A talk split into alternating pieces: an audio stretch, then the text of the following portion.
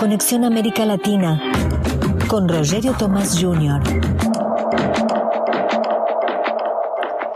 Bom dia, Rogério, tudo bem? Bom dia, Amanda. Bom dia, todo mundo do Rádio Jornal. Prazer estar aqui com vocês. Agora, direto de Santiago do Chile, aqui de frente para a cordilheira, mas do outro lado da cordilheira, em relação ao que eu estou acostumado depois de ter morado um ano lá em Mendoza.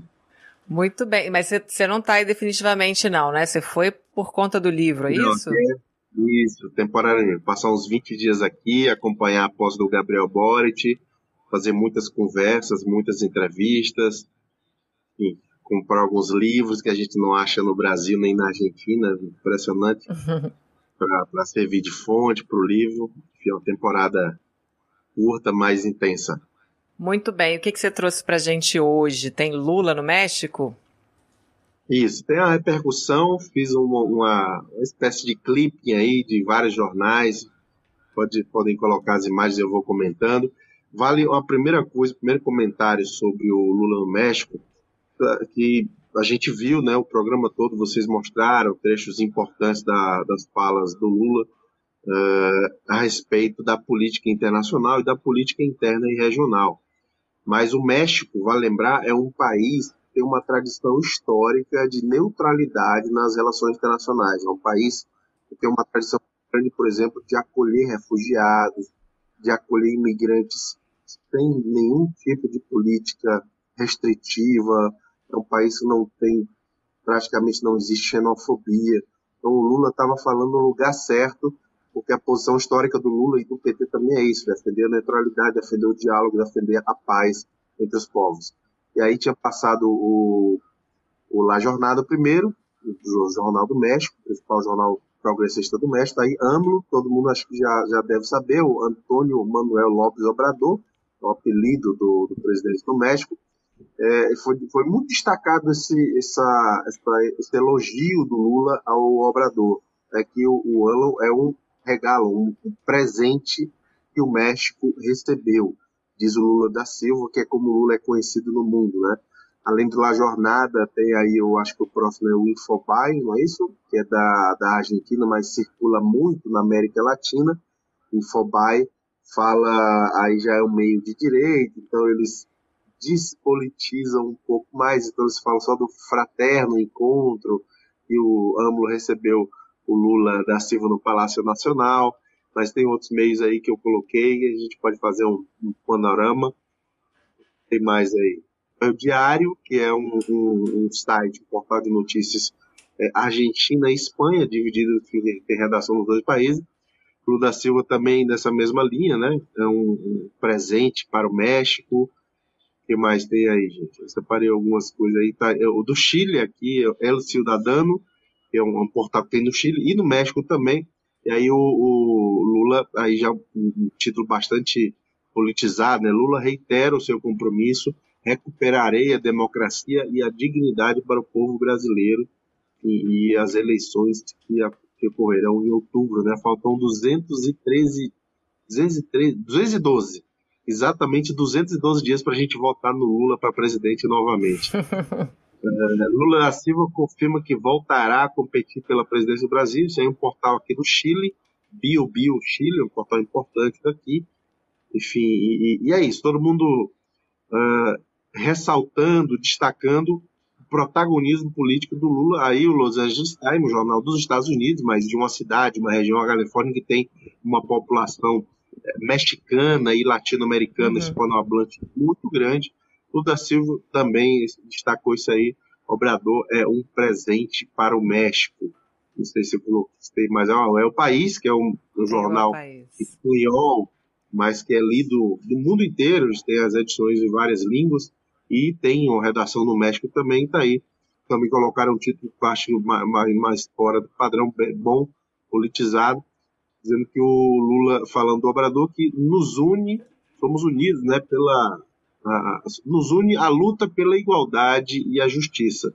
E justiça, o Zanin acabou de falar, é, mais uma vitória do Lula, e, e aliás, também teve repercussão em alguns meios, eu não separei para não ficar muito extenso, mas vários meios da América Latina também eh, destacaram essa vitória do Lula, encerrando a, a carreta de processos uhum. forjados, processos picaretas contra ele. Por último, foi a CNN do Chile, portal importante aqui. Enfim, mas é isso. Foi uma repercussão muito positiva. Eu sempre digo, Lula, aí Lula da Silva confirmou que buscará novamente a presidência do Brasil. É, o Lula é o, eu sempre brinco na internet, é o latino-americano mais querido do mundo. O Lula, se fosse candidato a presidente praticamente em todos os países da América Latina, ele venceria e no primeiro turno. É, na Argentina aconteceria isso, Aqui no Chile, talvez não, porque aqui no Chile existe uma resistência grande da direita, enfim, um projeto neoliberal, enfim, um pouquinho mais complicado. Mas é o cidadão latino-americano mais querido do mundo, sem, sem dúvida nenhuma. Então, fica aí essa, essa repercussão sobre a, a viagem do Lula. Né? Falando como estadista, como sempre. Uhum.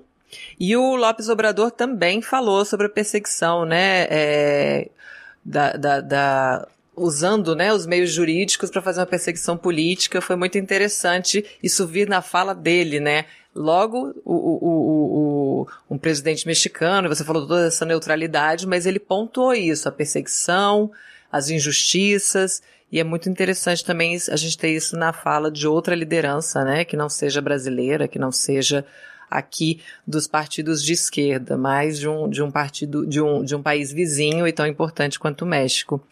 Sim, sem dúvida, inclusive porque o Obrador também sofre, eu não, eu não posso dizer, eu creio que ainda não, não sofre com fé, mas sofre uma perseguição mediática muito grande. É um presidente de centro-esquerda no México, um país que é dominado por uma mídia neoliberal de direita, e, enfim, sofre uma perseguição. Ele é, ele é atacado é, tanto é, dentro do México quanto fora, chamado de um populista, está longe de ser isso, é um cara que tem posições muito claras, né, tem posições muito convictas e, e não, não tergiversa. Então, é, essa, essa, declaração do ano está coerente com a postura que ele tem no dia a dia. A gente tem aqui os comentários, né? É, a, a Fernanda Otero está falando aqui que cobertura incrível da imprensa mexicana, né, dessa passagem do Lula. O João Ricardo Roque fala que ele disse que assim que foi eleito vai ao México antes da posse para discutir